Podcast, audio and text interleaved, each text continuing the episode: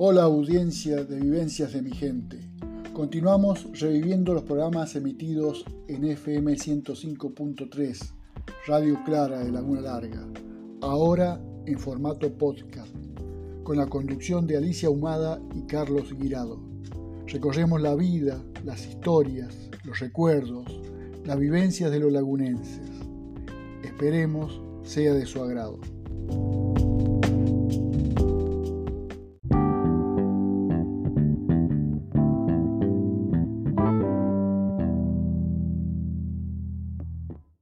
Gary Omar Escalerandi. Buenas noches, Gary, ¿cómo estás? Bueno, buenas noches a ustedes, muchas gracias por, la invitación.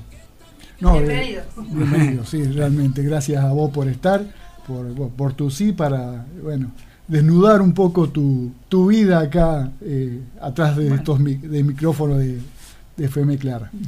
Bueno, yo te digo, eh, gracias, gracias porque por ahí alguien puede contar algunas cositas que no sabía, ¿cierto? Que uno ha hecho o que, o que va a hacer, mejor. Y es una vida muy rica, así, a pesar de que... ¿Qué clase sos? modelo 60. Soy modelo 60, sí. Eh, ¿Qué autos se fabricaban en 1960? ¿Algún Falcon? El Falcon, el Falcon 60. sí, no, Había, había, buenos autos. ¿Te identificás con el Falcon del modelo 60? No, el primer auto que, que tuve que eh, tenía mi papá era un Gordini. Un Gordini. Ah, ese sí me acuerdo. Y el primer auto que tuve yo fue un Citroën. Que habrá sido más o menos de esos tiempos. ¿Ah? Habrá sido de esos tiempos también. No, no, el que tuve yo no, era, mucho más acá. Más nuevito, pero el, Gordini. Ah, sí, sí, era el, tiempo ese. Y así que ahí ya comenzabas, a través de ese modelo que sos del modelo 60, de los fierros, eh, también como decía Alicia en su momento, eh, tal vez nacía una pequeña pasión, un pequeño empujón para una pasión de alguien de la familia. Mm, sí, el tema de, haber llegado, ¿cierto?, a, los fierros, digamos, más que nada, eh, yo me acuerdo siempre de, mi viejo, que él participaba de la peña El Volante en aquel tiempo que se hacía en el Ciervo, y con eso ellos habían organizado y habían hecho los circuitos, y bueno, mi tío, el Miguel, Miguel Escalerandi, que corría en Forte, en toda la zona acá, con un auto preparado por Galetti. Y después mi papá... ¿Por, Luis Galetti? Por Luis, sí. ellos, él corría en eso y después yo participé mucho tiempo acompañando a, mi papá cuando preparaban en la IPF vieja, que sería donde... De Angaramo. de Angaramo, que tenían dos autos, que corría uno Sagues y el otro era el Mingo Castelo. Entonces de ahí un poco uno le, cuando podía, iba o cuando me llevaban, porque yo era chico, ¿cierto? Me llevaban, iba, iba a verlo, a correr a mi tío y... Y iba sintiendo el olor a... A, nafta. A nafta. Y a freno. Aceite, a freno. sí, pero realmente eh, ir a llegar a hacer, ¿cierto?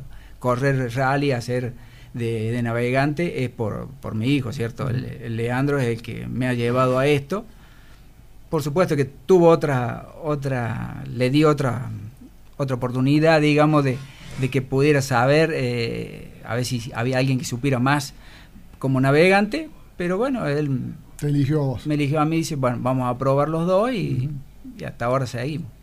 Así que el papá parece que funciona.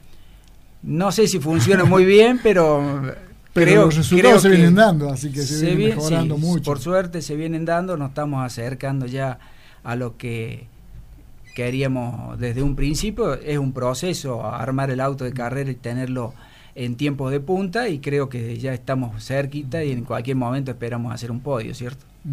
Eh, vos decías que eh, Leandro un poco te, empujó a hacer, eh, a participar en, en, lo que es el, digamos, el rally, el automovilismo. El automovilismo. Sí, sí. Pero en algún momento él estando sentado acá eh, nos dijo lo contrario, que dijo que eh, gracias a vos él estaba sentado en ese, en ese habitáculo.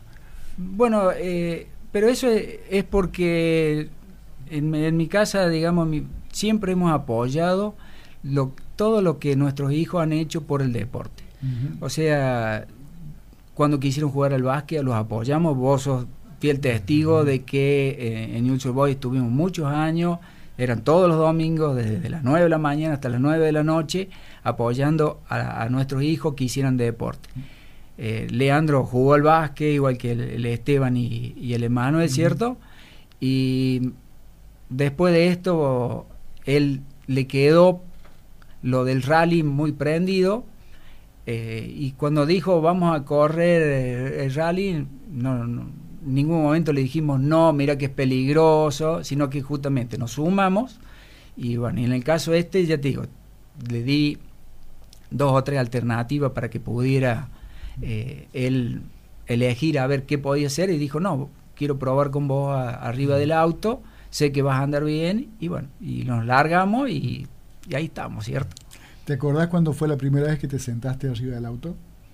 Y mira, me senté... La, es en competencia. en competencia fuimos a Dianfune, con el R18 que era de Gillo Carranza, que él se lo había cedido a, Leandro, lo había preparado, lo, había terminado de armar porque estaba ese auto le faltaban, eh, había que armarlo de, nuevo, ¿cierto? Había estado mucho tiempo parado. En la primera carrera que fuimos, fuimos a Dianfune. Y tuvimos una suerte bárbara con un R18, un auto mucho más pesado, con menos motor que lo que tenían los, otros eh, coches de, en ese momento, corrimos el regional, hicimos podio y salimos tercero.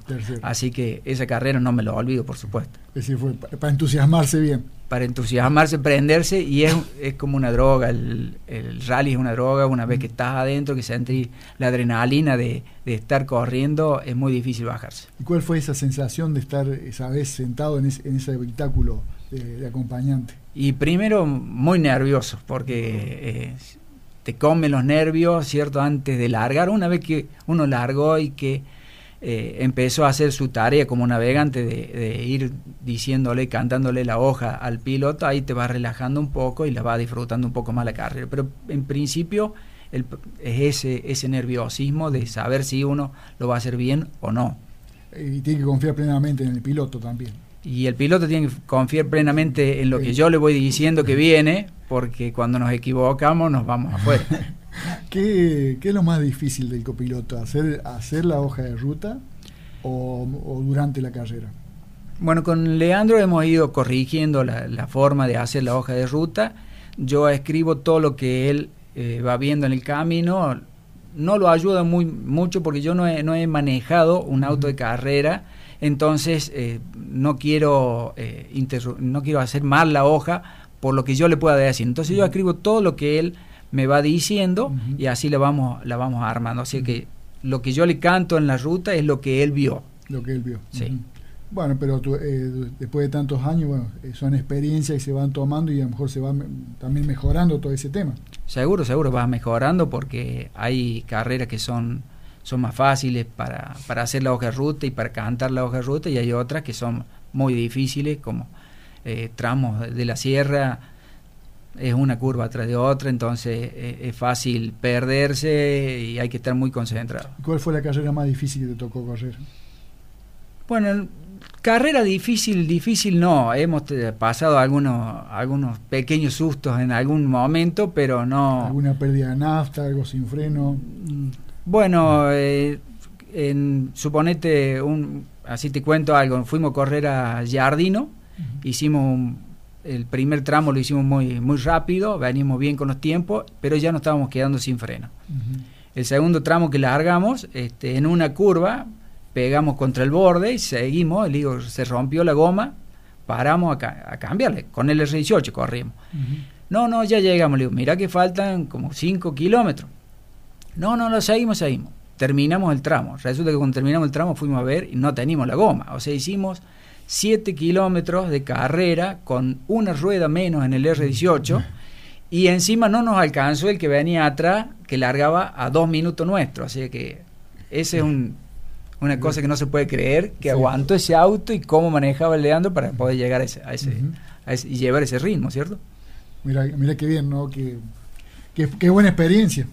Sí, sí. Tenemos, ya te digo, hay algunas cositas, ¿cierto? Lo que se vive arriba del auto solo es el piloto y el navegante saben qué es lo que pasa.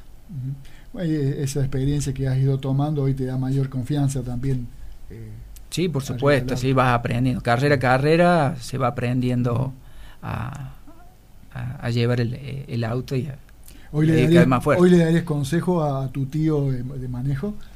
¿Al Pablo? No, a tu tío, a, Miguel Ángel Calderante. No, no, no. Creo que Miguel era, era todavía, eh, su forma de manejo, por lo menos lo poco que yo lo vi correr en el Forte, era un poquito más más, más, más, audaz y más loquito que, que el Leandro. Leandro, el Leandro cuando va conmigo se cuida un poquito más que, que no nos golpeen. Porque ha tenido también otros copilotos como Pablo. Claro, el Pablo sí, cuando va con Pablo trata de ir un poco más rápido. Pero igualmente conmigo, él dice que se cuida, pero va rápido lo mismo. Sí, sí. Eh, ¿Por qué Gary? ¿Por qué Gary? Creo, mira, eh, primero decían que era por la por Gary Cooper del cine, pero en realidad creo que era un amigo de mi papá, o un, mejor dicho, un compañero, un soldado amigo, cuando porque hizo él era hizo la marina en el barco y escuchó el nombre de ese Gary y de ahí creo que lo sacó y bueno, le gustó. Le gustó. Le gustó el nombre y vos se lo propuso tu mamá y tu mamá lo aceptó. Sí, por supuesto.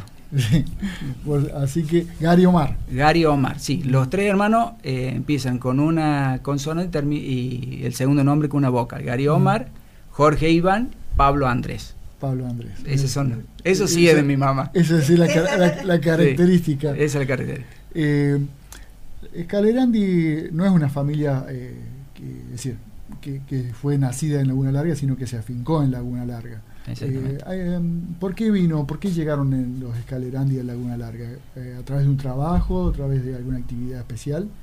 Mira, eh, Escalerandi creo que mi abuelo venía de Rosario, los hermanos de, él tenían eh, en Rosario. Y vino a trabajar a mm, las junturas. creo que trabajaba en, en las casas de ramos generales, como era antes, ¿cierto? Que, como, y de ahí se vino después a trabajar acá a Casa Andrioli. En Casa Andrioli. Claro, pasó ahí a, a, la parte de almacén en Casa Andrioli, entonces así llegaron los escaleras acá. somos los, fuimos los primeros en Laguna Larga y somos los que estamos, ¿no? Son los que están. Eh, tu papá fue primero empleado de, la Casa Andrioli y después fue socio también de la Casa Andrioli. Sí, más que nada, mi papá hizo mucho, mucho, tuvo varios eh, trabajo, ¿cierto? Estuvo en, Casa Andrioli como empleado, después un tiempo sé que vendía, eh, compraba cereales para Giorgalo, después se, se puso como socio con Sismondi y, tenía una venta de autos eh, usados y nuevos, y después terminó trabajando con Rubén Angaramo, que era primo de él, porque la madre, la madre de mi papá y o sea, mi abuela y la, de Rubén, y la de Rubén eran, eran hermanas. Y los Patriti no, los Patriti ya eran no, eh, a través de, Norma, de tu mamá. Claro, Patriti, eh, ellos ya eran eh, de James Cray, viene. Mi mamá vino con, con mi tía, para, para mí mi tía, que era Lucía Patriti y mi tío Mario Sena. Entonces ella vino acá se quedó en, la casa de ellos y de ahí estudió todo y bueno, quedamos después. Y a través de esa relación de, escena eh, Calerandi habrá nacido el amor entre eh, Calerandi y Patricio o ya, ya, existía? Bueno, eh, lo que pasa es que mi tío Sena eh, vivía acá, a donde está ahora la radio. Estamos en este lugar. En este lugar, claro, vivía acá y mi abuela eh, Escalera, o sea, mi abuelo Escalera Andy, ¿cierto? Compraron a donde estaba en la casa de mi mamá ahora, así que digamos que estaban en la misma cuadra y de ahí puede haber sido que, surgió, ¿cierto? La, pareja. A veces le vamos a preguntar a Norma eso en su, en su, momento. Ella, ella sabe. Ella, sabe, sí, si no sabe ella, ya sería el colmo. Eh, así que eh, eh, vos sos el, mayor de, esta, de este matrimonio. Eh, de los tres hermanos. De los tres hermanos, sí. Eh, ¿Tu escuela primaria en la Rivadavia? Bernardino Rivadavia. Mi primer maestra era mi mamá, en primer grado, así que a mitad de año me cambiaron porque no podía ser que me diera clases a mí, así que me mandaron a, otro curso. Y a veces había más, podía haber diferencia o al revés, podía haber más exigencia. Sí, no, no. Yo no sabía que hubiera problemas, ¿cierto? Pero bueno, me, tuvieron que cambiar esa acción porque no, no quedaba bien. Y eh, siempre se dan ciertas sutilezas ahí que... Pero no, no, era en este caso. No, no. Em, tu secundario recién nos comentabas que eh, fue siempre... tu vida ha sido gran parte de tu vida dentro del Instituto General Paz. Sí, sí, el, el, instituto, digamos, es, una parte mía. Mm. Yo en el instituto secundario he sido alumno, o sea, mi mamá trabajaba ahí. Yo he sido alumno, he sido ayudante. ¿Buen alumno? Sí, sí, he tenido buenas notas. Sí. Alicia dice que sí, porque era compañero de Alicia. ¿eh? Sí. muy buenas notas. Eh, he tenido, he sido ayudante Tito Kornatowski un tiempito, le hice un como auxiliar así administrativo, le ayudaba en algo. Eh, después, eh, bueno, después pasé a ser eh, secretario, que es la función que cumplo hasta ahora, pero también he sido miembro del consejo directivo del instituto, entonces siempre ligado al instituto, es una, es una parte más mía. ¿Cuántos años tenés de secretario en, el instituto? Y en el, en el instituto tengo ya 26 años de, de, ser el secretario, entré en el año 91. Así que bueno, hay un sentimiento especial con, la institución. Sí, por supuesto. Sí, sí. Pasan, las, personas pasan, los, los docentes, los directivos, todos pasan. Yo por suerte estoy ahí y lo voy a defender siempre muerte. Has permanecido por muchos años. Em, en ese secundario que como alumno, eh, nos contaba recién Alicia que tuviste una acción destacada en algunas obras de teatro importantes. Eh, sí. Hay un, me hay un cisne negro, pero yo lo veo hay, blanco. Hay, cisne, negro, sí. En, cuando estamos en, sexto año, bueno, ahí hice varias cositas para, para el colegio, ¿cierto? Y en una de esas era la fiesta del estudiante, que antes se hacía en el patio del colegio, en donde cada, cada curso hacía un sketch, porque en ese momento no, no había este, de afile de carroza ni nada. sino que eran, había comenzado Eran sketches que se hacían en el patio del colegio. Entonces, en sexto año habíamos organizado, éramos pocos varones, éramos cinco. Así que, y encima, eh, el Eduardo Aymar eh, estaba con hepatitis, estaba enfermo, así que quedamos cuatro. Cuatro para Entonces, entre los cuatro eh, hicimos el, justamente el lago de los cines, con la muerte del cine, entonces bailaba Maya Prisiskaya, que me tocó hacerla a mí. Y bueno, en puntita de pies. En puntita de pies, sí. Con, en puntita de pie, pero con, este, con alpargata. Y bueno, los profesores que nunca me habían visto bailar ni hacer eso, por supuesto que fue, fue una cosa que se sorprendieron por lo que habíamos hecho, ¿cierto? Te, veían demasiado serio a lo mejor. Sí, sí. Todavía sigo siendo serio, pero cuando eh, tengo que hacer algo lo, lo tomo con mucha responsabilidad y, y, lo hago, por más que sea, sea bailar, sea eh, la tarea que sea. Atrás, que hay otro hogar y atrás de esa seriedad que se ve en el rostro. ¿Cantar sí, sí. Si te cantar? No, cantar no canto bien. Eh, así que no, cantar no. Pero este, otras cosas sí, he, sido director de la comparsa de, de Newell's Boy este, dos o tres años creo que fui director y y bueno, me, la, me largué con eso y, y, ¿Y, también bailabas en la comparsa? No, no. ¿De como era director? No, de... La escuela. Estuve un tiempo como integrante de la escuela y después hicimos tres años, creo, como director de la comparsa. En los años de, furor de... En los años de furor, sí. Eh, eh, bueno, una, una de las cosas que dejé, digamos, en la comparsa, que, que fue idea y, y, la, y la transmitimos para, para ello, fue hicimos un carro, un carro en donde iba una orquesta, entonces la comparsa hacía el, el, eh, el ritmo de, de base y eh, desde el carrito con parlante y todo, que en eso el Walter, eh, Walter Libre, ¿cierto? Este, mi suero ponía, ponía los equipos, iban tocando temas de moda. Quien se tomó todo el vino, todo eso, pero al ritmo de la comparsa y la comparsa bailaba. Así que hacíamos una vuelta con la escola y la segunda vuelta con, con ese carro musical. Lo vimos ese, esa forma de trabajar con algunas de las comparsas que han venido de, de Corrientes, de otros lugares. Sí, eh, sí, nosotros lo habíamos visto en un lado y lo copiamos y lo hicimos así.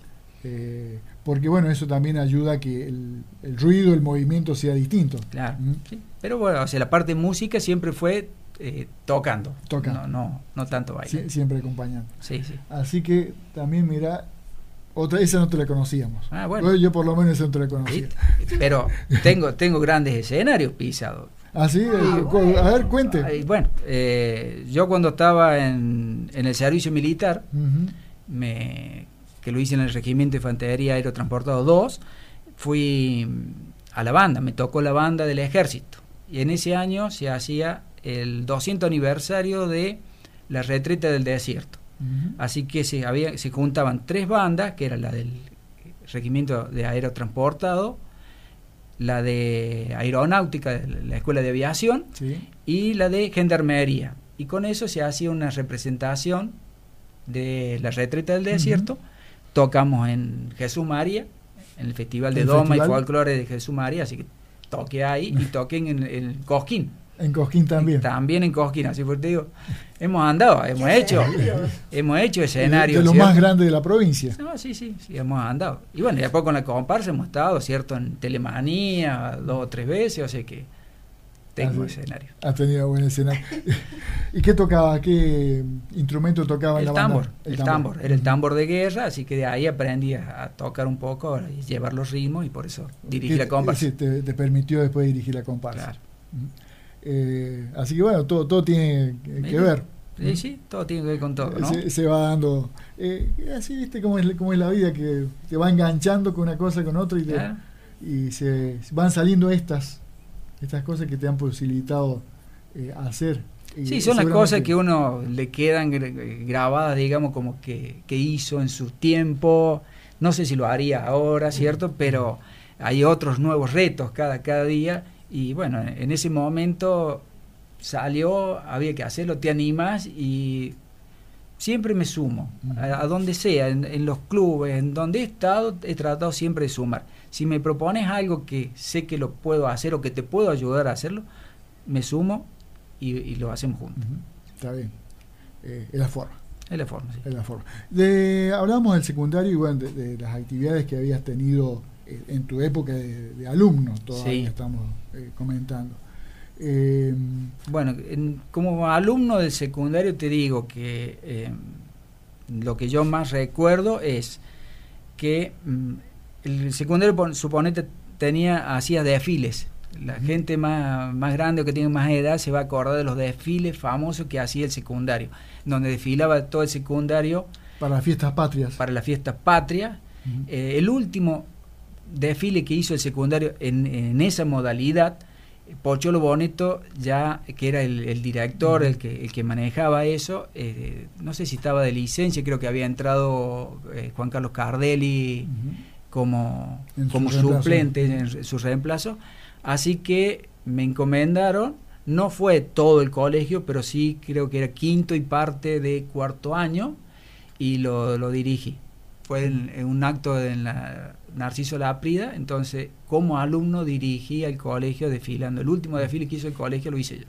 Y ese, para llegar al desfile hay que practicarlo, es decir, hay que llevar, un paso especial. ¿o? Sí, era, el pasito ese que, que raspaban los pies, ¿cierto? Y era... Sí, sintiendo. Sí, sí, sintiendo.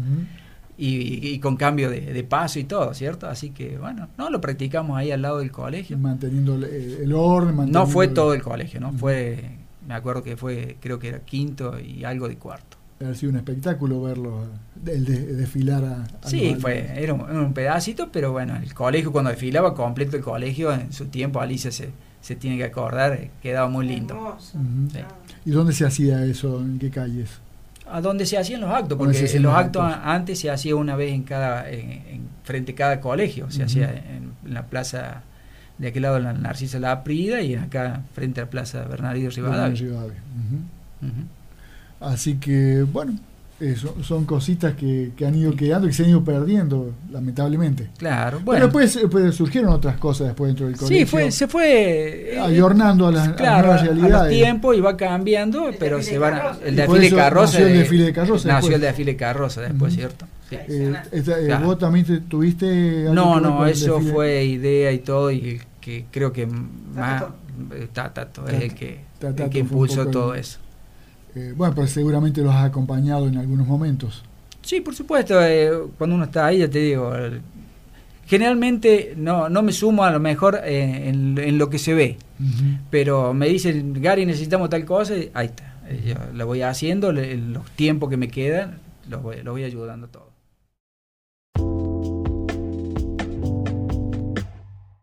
Ese secundario que te ha llevado a estar muchos años, bueno, hoy con una actividad eh, de secretario eh, académico. Secretario, sí. Yo entré como, en realidad no soy docente, pero en ese tiempo pertenecíamos todavía al ámbito nacional y el secretario podía ser eh, con un título secundario únicamente, que es mi caso. En todos estos 26 años, 26 años has visto muchas personas circular a través de del colegio, de, sus patios, de sus aulas, y hasta habido, también has visto muchos cambios. Por supuesto, ha cambiado un montonazo el secundario, ¿cierto? De, de los tiempos que uno que ha estado, ha ido, hay muchas, muchas.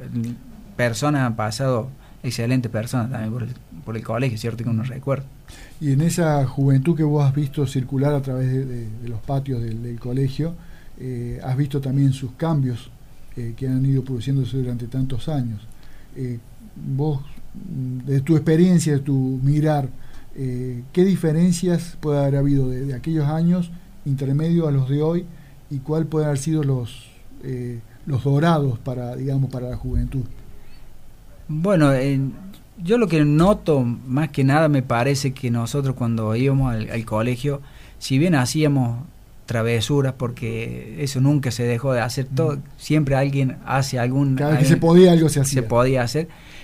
Pero me parece que el respeto era eh, algo primordial. O sea el respeto hacia los docentes hacia el directivo eh, y no había maldad.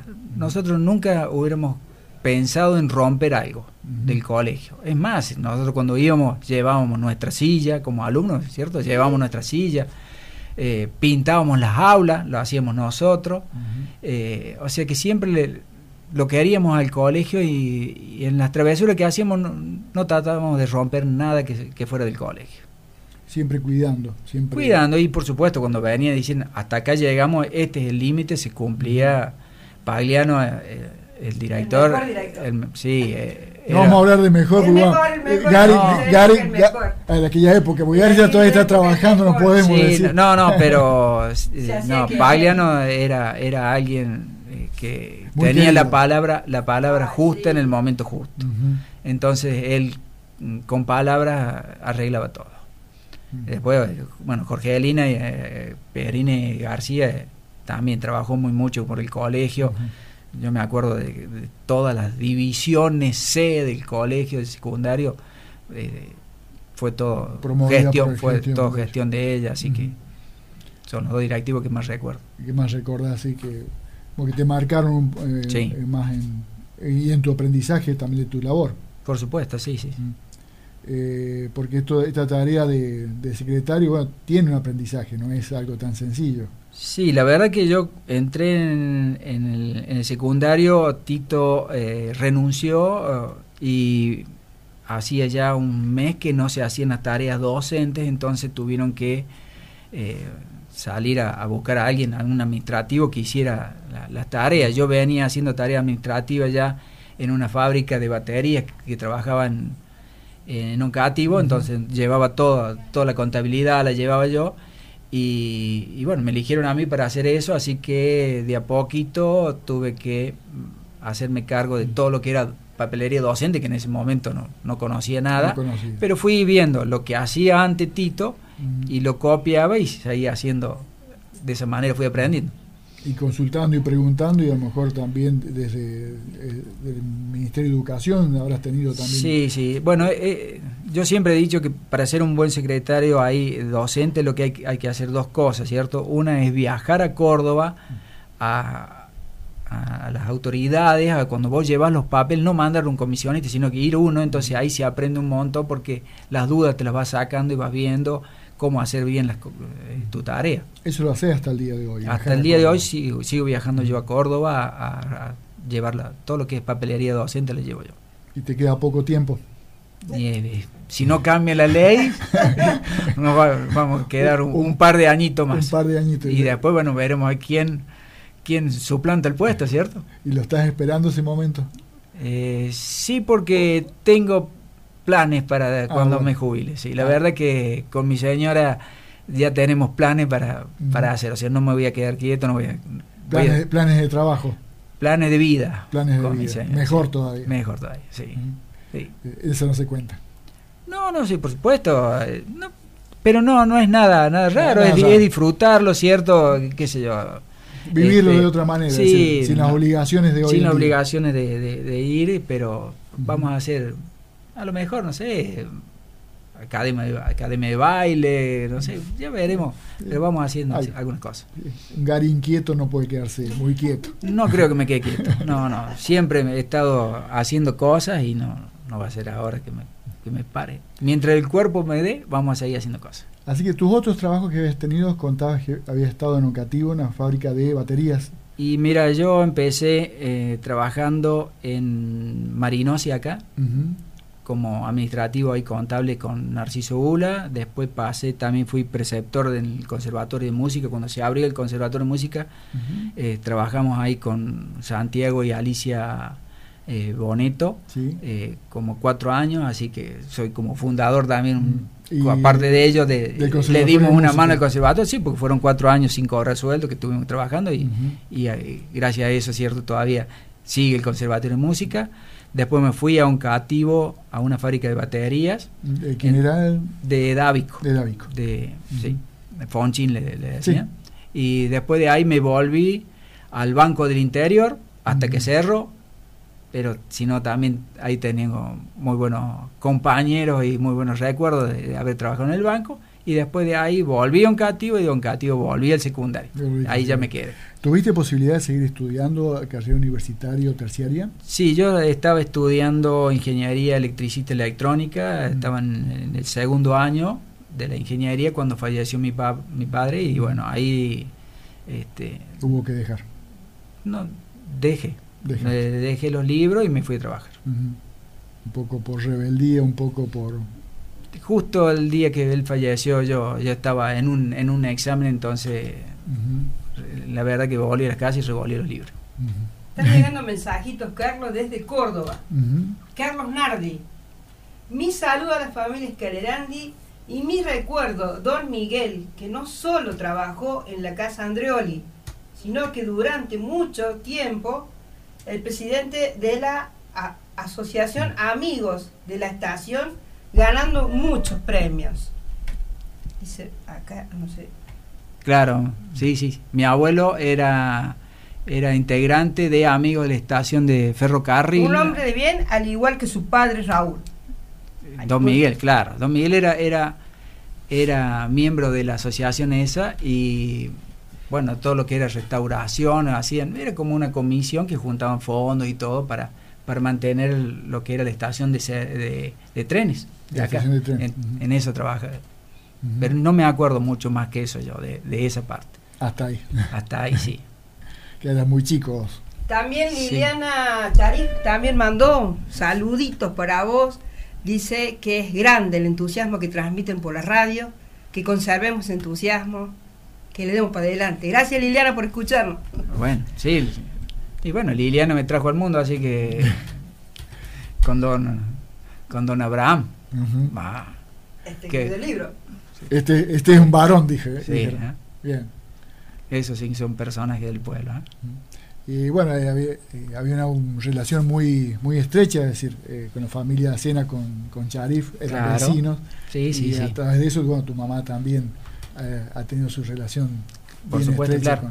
de amistad y de vecinos. Y de vecinos, Y casi que de familia, por lo que alguna vez comentaba. Sí, sí, sí, es así. Es así.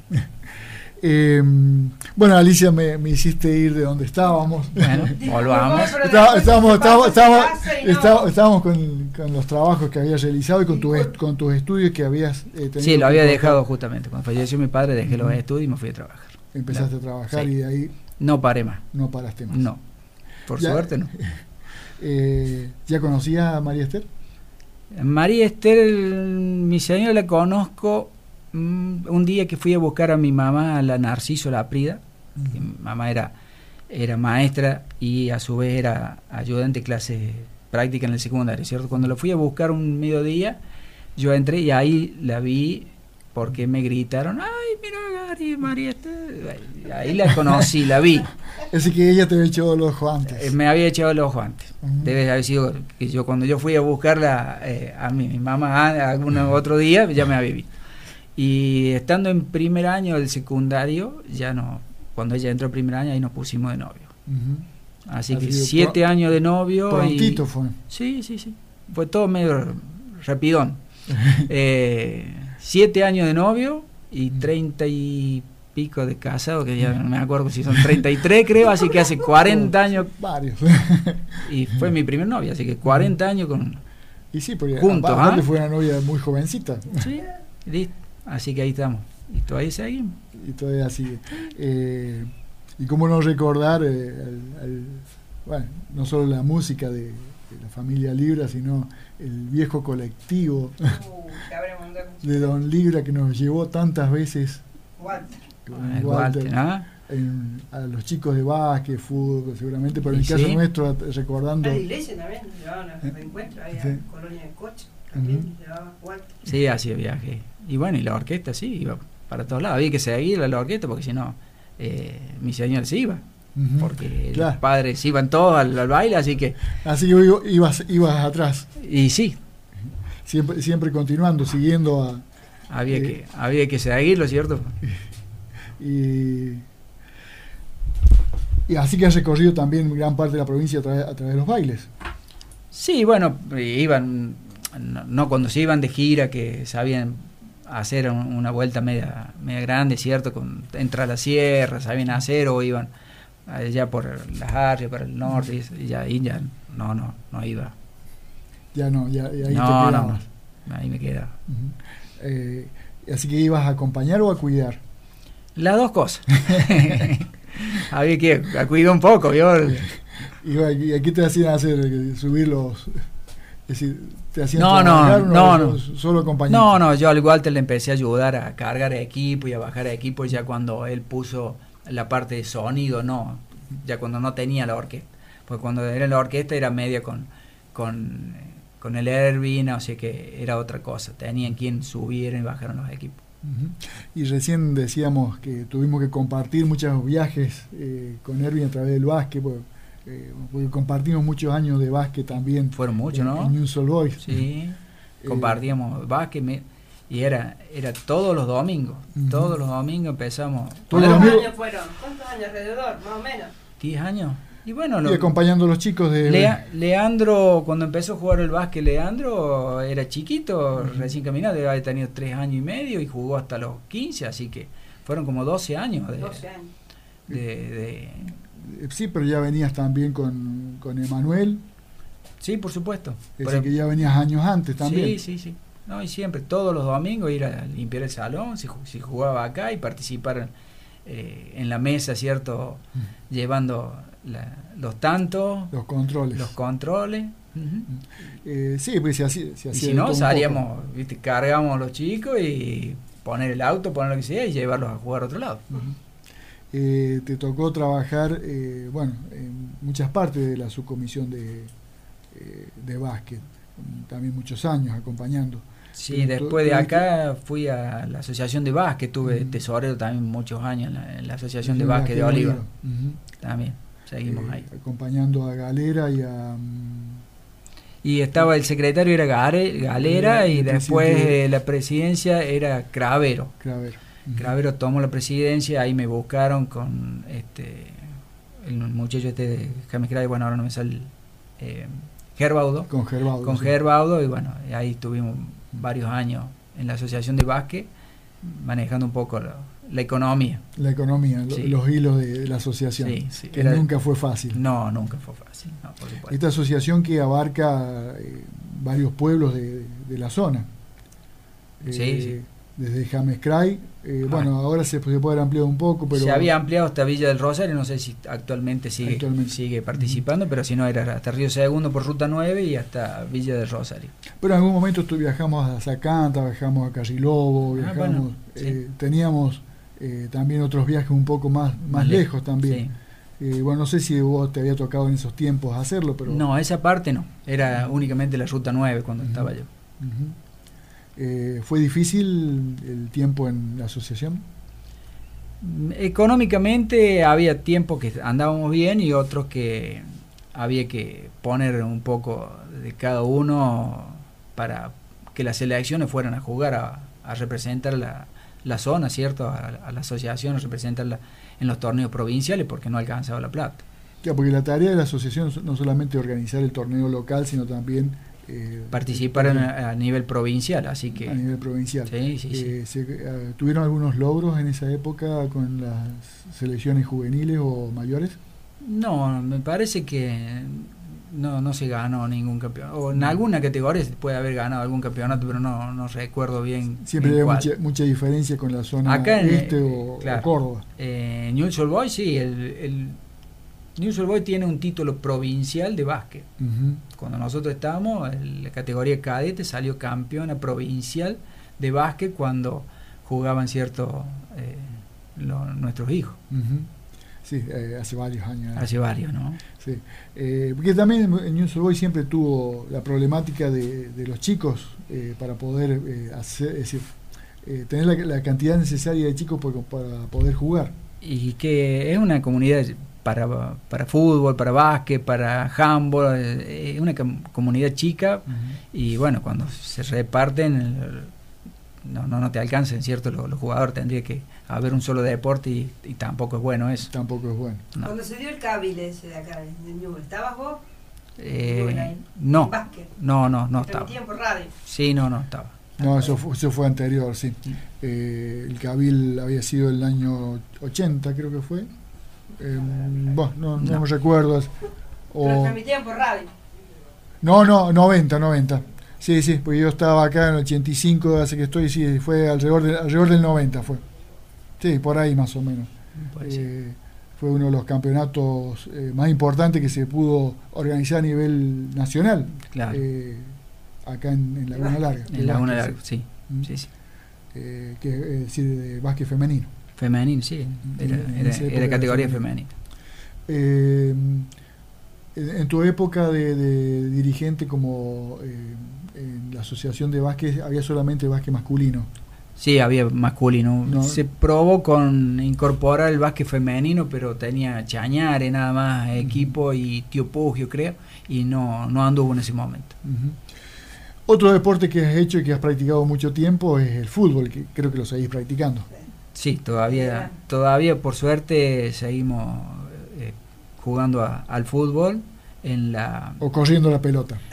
No, jugando. Jugando. Eh, sí, la, verdad que eh, te digo, yo aprendí a jugar al fútbol, aprendí de grande con, los, con los con los seniors, ya acá con los veteranos, digamos, porque cuando yo era joven mm, no jugaba al fútbol. Es más, yo no estoy fichado en ninguno de los dos clubes de aquí de Laguna ah, ¿Nunca participaste en No, jugaba, eh, nosotros acá tenemos en el barrio, todos los sábados, por supuesto, íbamos a la canchita de Lico Castro. Así que ahí sí he jugado mucho tiempo al, fútbol, pero era acá. Eh, Contame un poquito de la canchita del Lico. Oh, los torneos que se hacían en la canchita del Lico. Eh, ¿Dónde era? Y es. a sería ver dónde vive eh, el Emilio Rossi, eh, Luis Emilio, Luis Emilio, de ahí hasta la esquina. Ahí está Garnero ahora. Hasta Garnero, ahí estaba la canchito, que era atrás de la, de la casa de Lico. Él tenía los fútbol, así que los sábados empezamos, se comía rápido para estar tempranito y no perder Era como una escuelita de fútbol. Era una, era una escuela de fútbol, sí, pero solo, o sea, no había, él organizaba un poco el partido y después jugábamos toda la tarde, empezaba a las dos y media hasta, la, que se escondía el sol. ¿Y de qué edades más o menos los chicos? Y había de todo, pero éramos, todos... Todos mezclados. Todos mezclados, de 15 años para abajo, habrá ido, 16, algunos, pero no, no, no más grande que eso. ¿Y así los campeonatos se hacían los días, sábados? Los sábados, pero era, era sí, sí. Elegido, o sea, vos jugás para mí, vos para ahí, se hacían tres, cuatro equipos, salía uno, entraba el otro y seguía, ¿no? Era, era un torneo así, de, amigos, digamos. ¿Amistos? Sí, sí, por supuesto, no, no había, no había premio, no había nada, ahí, era todo así. Así que ahí sí jugué. Después fui a jugar al vóley, yo jugué en mi juventud, era, era vóley, te digo, te digo más, este, el vóley en, en esportivo, cuando eh, estaban los campeonatos de Evita. Entonces, una vez yo no quedo seleccionado, me presento para jugar el campeonato de Evita, pero había muy buenos jugadores en, ese, en esa época, que era Amieta, Cortiana, Coralio, me acuerdo, eh, Héctor de María también. Eh, había un equipazo acá en, Laguna que inclusive creo que salieron subcampeones en el torneo en, cuando jugaron en Embalse, que en Embalse estaba todo nuevo eso. Como no quedo seleccionado, mm, me cruzo Juan Montoya y Mate Gallardo. Dice, vamos a hacer un equipo de handball. Vamos a jugar el handball, dice en el torneo de Evita, vamos a jugar el handball. Bueno, a entrenar para handball. Fuimos a una práctica, a la segunda práctica cae Mate y dice, no, dice, no podemos jugar el handball porque en Villa del Rosario hay un equipo bárbaro, de ahí no pasamos. Así que vamos a jugar al volei. Bueno, pasamos de jugar el campo a jugar el volei. A los 15 días fuimos a jugar a Oliva y ganamos en Oliva. En la segunda vuelta ya no, quedamos afuera, pero ganamos la zona en Oliva, habiendo practicado 15, 15, días. con Dota, con esa gente. Así que y ahí empezó el volei en esportivo. Que yo me acuerdo con Juan Montoya y, y, Mate. Con, Mate Así que toda mi juventud hice volei ya cuando terminé de jugar al que no jugaba más, que sé yo, recién acá de veterano empecé a jugar al fútbol con los veteranos aquí de Laguna Larga, que inclusive cuando vino el Pollo Becerica salimos un par de años campeones ahí, tenemos un equipazo. Y después, ahora estoy jugando en Córdoba, en invitación de, de los muchachos de Córdoba, fuimos para allá y también jugamos un par de años, ya como 10 años que voy a Córdoba. Y, un poco más de un par.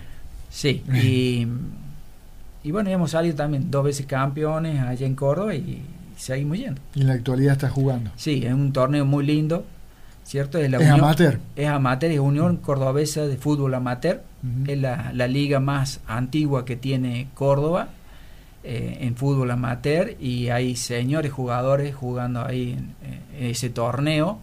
En mi categoría tengo la suerte de jugar en contra de, de de un Pato Gasparini. Mm. Entonces, alguien como yo que no, no ha jugado nunca, salvo los, los, torneos comerciales que se hacían aquí en Esportivo, ¿cierto? Para la firma Barbero que jugábamos acá con, con Tutu Miret y con toda esa gente, este no, otra otra cosa no tengo y ir a estar jugando ahora con esos esos señores de fútbol, para mí. Eh, ¿Para qué club jugás? San Martín. San Martín. Eh, ¿Y dónde tiene la sede de este club?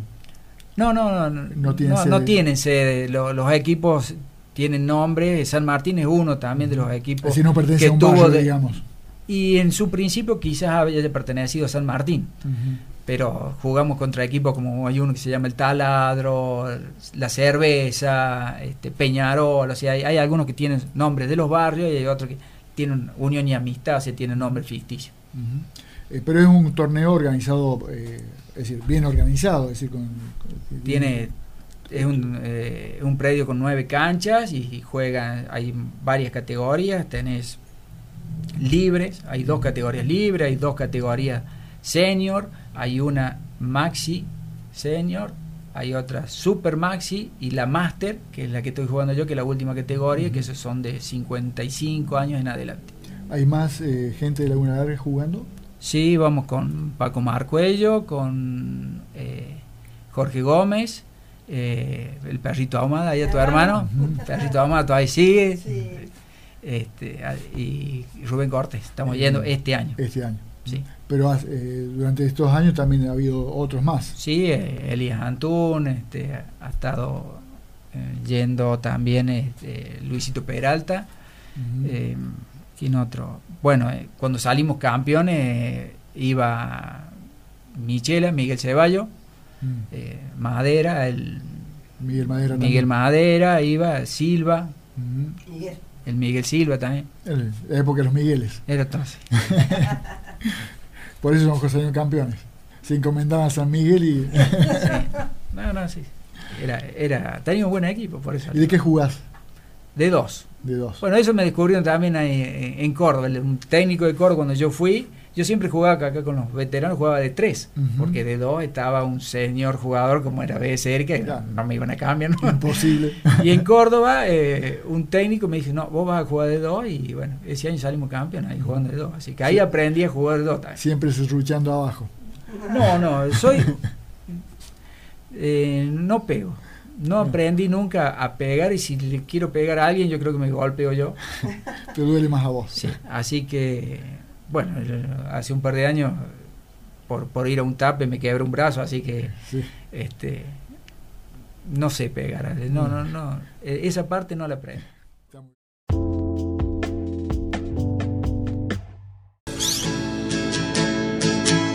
Para recordar, no te vamos a llevar hacia atrás, te llevamos hacia tu interior, donde vive tu historia, donde hubo una época llena de héroes verdaderos y villanos en serio. Esa época donde corríamos con el rinraje. O, señora, ¿me alcanza la pelota que está en su patio?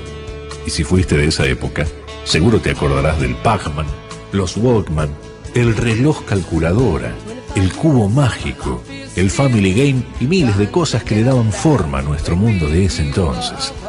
Donde el fierro que todos queríamos era el 128 Super Europa. Y ni hablar de la Copé Fuego.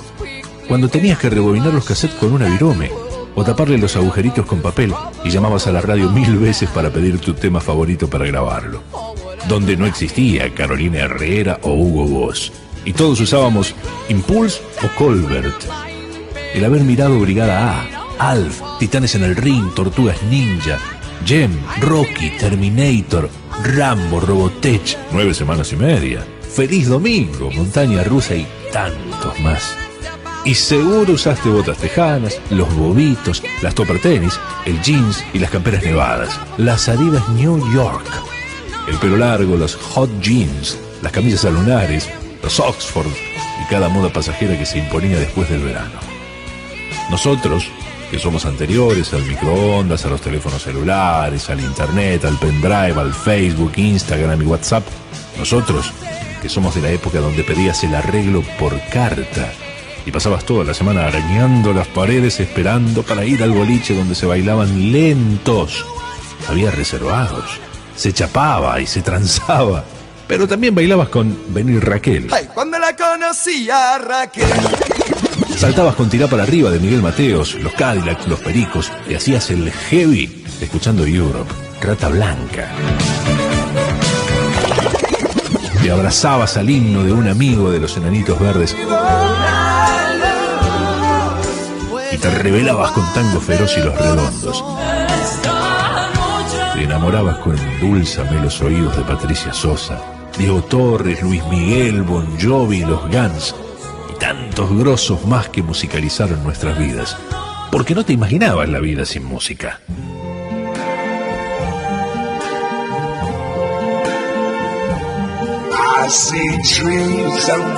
Seguramente no teníamos tantas cosas y no nos hacía falta porque teníamos amigos y éramos simplemente felices.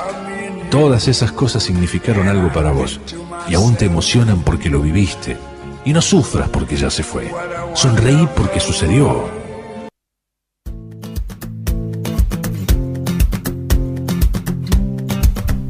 Tantas cosas, tantos recuerdos que, trae, que trae este audio. Eh, el pelo largo, de ese, ¿te acordás? Sí, sí, lo- en, un- en una época lo teníamos. Gracias a la foto nos acordamos ahora. Sí. Y te quedaba algo de flequillo había en ese entonces, Sí. ¿Con qué te, te- te identificás más con este audio? Eh, ¿O cuáles son tus mejores recuerdos de, esas épocas? de los juegos sanos que teníamos. Yo me acuerdo aquí en, en- en la cuadra se juntaban, pero en el verano 20, 30, de todo- todos los chicos de la cuadra, todos los vecinos que tenés acá, Pepe, todos, pero eh, los primos, nos juntábamos y eh, a, las escondidas, jugábamos a las escondidas, lo que había, era todo juego, ¿no? todos juegos sanos que hacíamos acá en el barrio. Me acuerdo de Pachiarotti que siempre renegado nos retaba, claro, porque hacíamos ruido. A la, siesta. no era de noche, era de noche, de noche a, la, a la nochecita. Y bueno, hasta que no, no nos llamaban a dormir, era jugar y jugar. Así que. Y no había mucha luz en la calle. No, no, había una bombita en cada esquina nada más. Por eso se jugaba al escondido, porque estaba todo oscuro. Estaba lindo para jugar. Se, permitía. Sí, por suerte. Por suerte, te digo, así juegos de la infancia que, que ya los, chicos ahora no ni saben que existían, pero jugar a, la bolita. Mm. Pero nosotros era todo en grande, no era que jugaba tres bolitas. Yo me acuerdo de haber jugado eh, en, una redondela con 20, 20 chicos jugando todos a, la bolita o, sí, a la figurita. Son todas cosas que, ya no Y no tan chicos, que eso era lo, importante también. Mira, yo jugué hasta que unos días antes, yo creo que me pusiera novio, pero cada vez con, con juegos un poco más este, elaborados, pero, pero lo seguimos haciendo. Eso es lo que se añora de la niñez, es decir, los juegos. Es decir, poder jugar durante tantos años y sin vergüenza y sin que nadie te dijera nada y al contrario, era una felicidad total. Por supuesto, sí, sí, sí. ya te digo, con, con cualquier cosa uno, uno se, se conformaba, en ese tiempo, entonces no sé, era todo todo más fácil que ahora, digamos, uno ahora si no tiene el celular, si no tiene el videojuego, parece que no, ya, nosotros nos arreglamos con cualquier cosa. Y los tiempos en que los chicos también podían estar en la calle. Sí, por supuesto, no había no había ningún problema que tuviéramos en la calle. Es decir, ni de inseguridad, ni a lo mejor tampoco la circulación de tantos vehículos o, bueno, lo que se No, no, las calles eran de tierra, así que no, no, no circulaba mucha gente. No circulaba mucha gente. No, no. Así que bueno, los, los vaqueros siempre con las rodillas agujereadas, con puesto el... No, en ese entonces no sé si... No, sé. no, los parches, los parches porque se rompían, pero no porque fuera moda. no, no, por supuesto. Sí. de tanto jugar. Ah, seguro, seguro, seguro. Sí. Tanto arrastrarse por el piso jugando a, a, todo lo que se podía. A lo que se podía, mira, cuando uno es chico hacía cualquier cosa. Y después de grande te tocaron otras actividades eh, y en algún momento comentabas que había estado trabajando también en la cooperativa eléctrica. Cooperativa eléctrica. no trabajando, sino en las comisiones. Estuve en la cooperativa eléctrica, fui concejal un, tiempo y eh, estuvimos con, con el chino allá, Buffoni, eh, a la par, encargados, como encargados, digamos, de la parte de cable, sea, éramos los que llevamos la el movimiento que había en el cable local hacia la, cooperativa, al resto del consejo de la cooperativa. Y bueno, y se hacían los programas locales, así que era reuniones bastante seguidas que teníamos porque había que organizar con el tono contra, toda esa parte. Aquellos años que teníamos realmente muchos programas. Sí, que era cuando, cuando se podía hacer muchos programas. y, permitía, a lo mejor la situación permitía hacer hacerlo y, y la cooperativa tenía las puertas abiertas también para eso. Sí, sí, sí, por eso. Era, en ese momento se podían hacer eh, producciones locales, ¿cierto? Canal 5. Canal 5. Sí, TV Canal 5. ¿Y tuviste algo que ver con Revista Colsecor también? Eh, los pools de compras, eh, la cooperativa en, ese momento me tocó viajar varias veces a Buenos Aires a contratar señales. la cooperativa, había que ir y y contratar las señales personalmente. Después salió la idea de formar, de armar Colsecor, la invitaron a la cooperativa y por suerte cuando se hizo la primera comisión de, de, la parte esta así de, de Colsecor, digamos, eh, la creación de Colsecor, eh, también estuve como, como concejal ahí en Colsecor. ¿Y la función que cumplía Colsecor era ir agrupados? Era un pool de compras de señales para que bajaran eh, los precios, ¿cierto? en vez de ir a comprar por, por haber 2.500 usuarios que tenía Laguna Larga, se iba a comprar por eh, otras cooperativas también adheridas, entonces iba a pedir por 20.000 usuarios, una cosa así que baja mucho el precio. ¿Te acordás cuáles fueron las primeras cooperativas que formaron Colsecor? Y estaba Ucacha, Hernando. Hernando eh, estaba y el presidente y sigue estando el mismo que José Lino, que era de Villa Huidobro, creo. Villa Huidobro. Sí. Sí, gran parte de la provincia de Córdoba sí, está representada a través de Consecor. Eh, sí. Así, es. Así otro de los pequeños logros logrados. ¿Viste? Tuvimos varias partes. tuve, tuve por ahí metido en, varios lugares. Y ahora con sueños, sueños eh, propios y sueños a través de los hijos, abuelos también. Seguro, seguro. Bueno, el nieto no, no, se puede decir, ¿cierto? hay, que, hay que tenerlo ahí, es, es un tiro ese chico. Y, bueno, mis hijos no, mis hijos, por suerte, si hay algo que tengo que agradecer es, es, todo lo, lo, que he hecho y que, me, que tenga tres hijos de, de que sean buenas personas. Que es lo más importante. Sí, seguro. Pero eso no se nace así, se hace. Y hay quien te lo enseñe.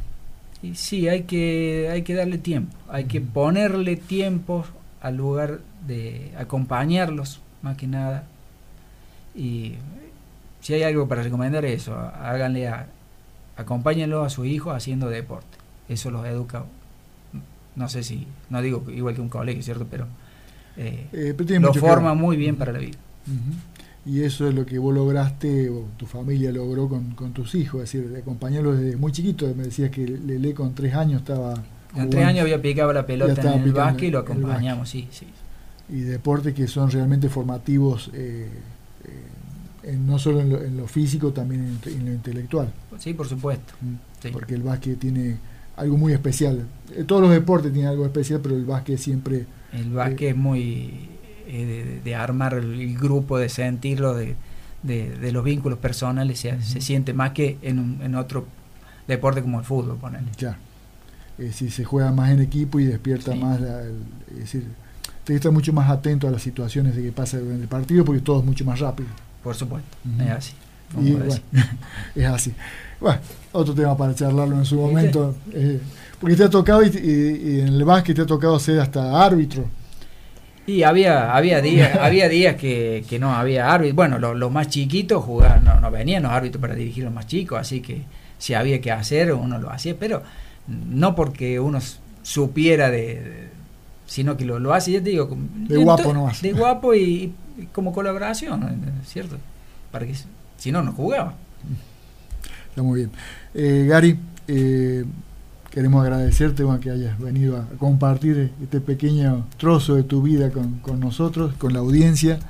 Y bueno, eh, agradecerte y agradecerte esa amistad de tantos años y que podamos haber compartido también el caso de tuyo con Alicia, también ella tiene muy buenos recuerdos de vos.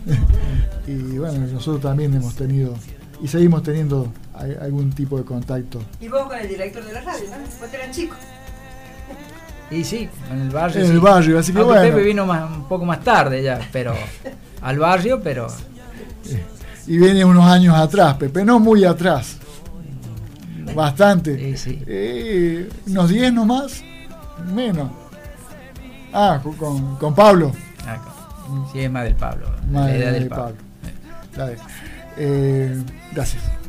No, no, por supuesto. Eh, gracias a ustedes por haberme invitado. Espero que no se hayan aburrido lo que han estado, han estado escuchando un poco, ¿cierto? Así que te reitero, gracias por venir a, contar un poco de lo que uno ha hecho de, su vida. Y que conocemos en vivencia de mi gente, porque aprendemos acá, ya no sabía algunas cosas Claro. No, no. Eh, está muy bien ¿cierto? El programa es muy lindo en, ese sentido, ¿cierto? En, conocer a gente que por ahí uno, no sabe de las cosas que uno, que uno hace y, es la forma de, que uno llegue, que se conozca, ¿cierto? ¿Cómo se ríe Gary? ¿Ah? ¿Cómo se ríe? No me río mucho, pero me río. ¿Cómo, por ejemplo? No, no, me sale. Ahora entendí que. ¿ah? No, todos me dicen que soy muy, muy serio, pero. Como César Menotti, ¿te acuerdas? Reíte, le decía. La única ventaja es que bueno fumar los dos cigarrillos que fumaba juntos. No, no, no fumo. Por suerte no fumo. Nunca. No. Eh, así ha pasado con nosotros Gary Calerandi contándonos eh, su vida, su experiencia, sus cosas. Eh, y bueno, y, y todo esto que, que, no se termina acá, que continúa porque él sigue caminando las calles de Laguna Larga, sigue en, la institución por dos añitos más, por lo menos en el instituto secundario, y después va a seguir haciendo sus cosas, disfrutando, como decía, una vez que, que hay este, esta alegría de la jubilación. Eh, felicitarte por, por tu nieta, por tu nieto. Eh, que debe estar eh, realmente más que chochos. Sí, eh, no, sí eso, eso es seguro. Y esperando que lleguen algunos nuevos. Y bueno, todo a su tiempo. Todo tiene. No le tiramos todavía No, no, todo tiene su tiempo. Esperemos que, que, que, lleguen cuando tengan que llegar.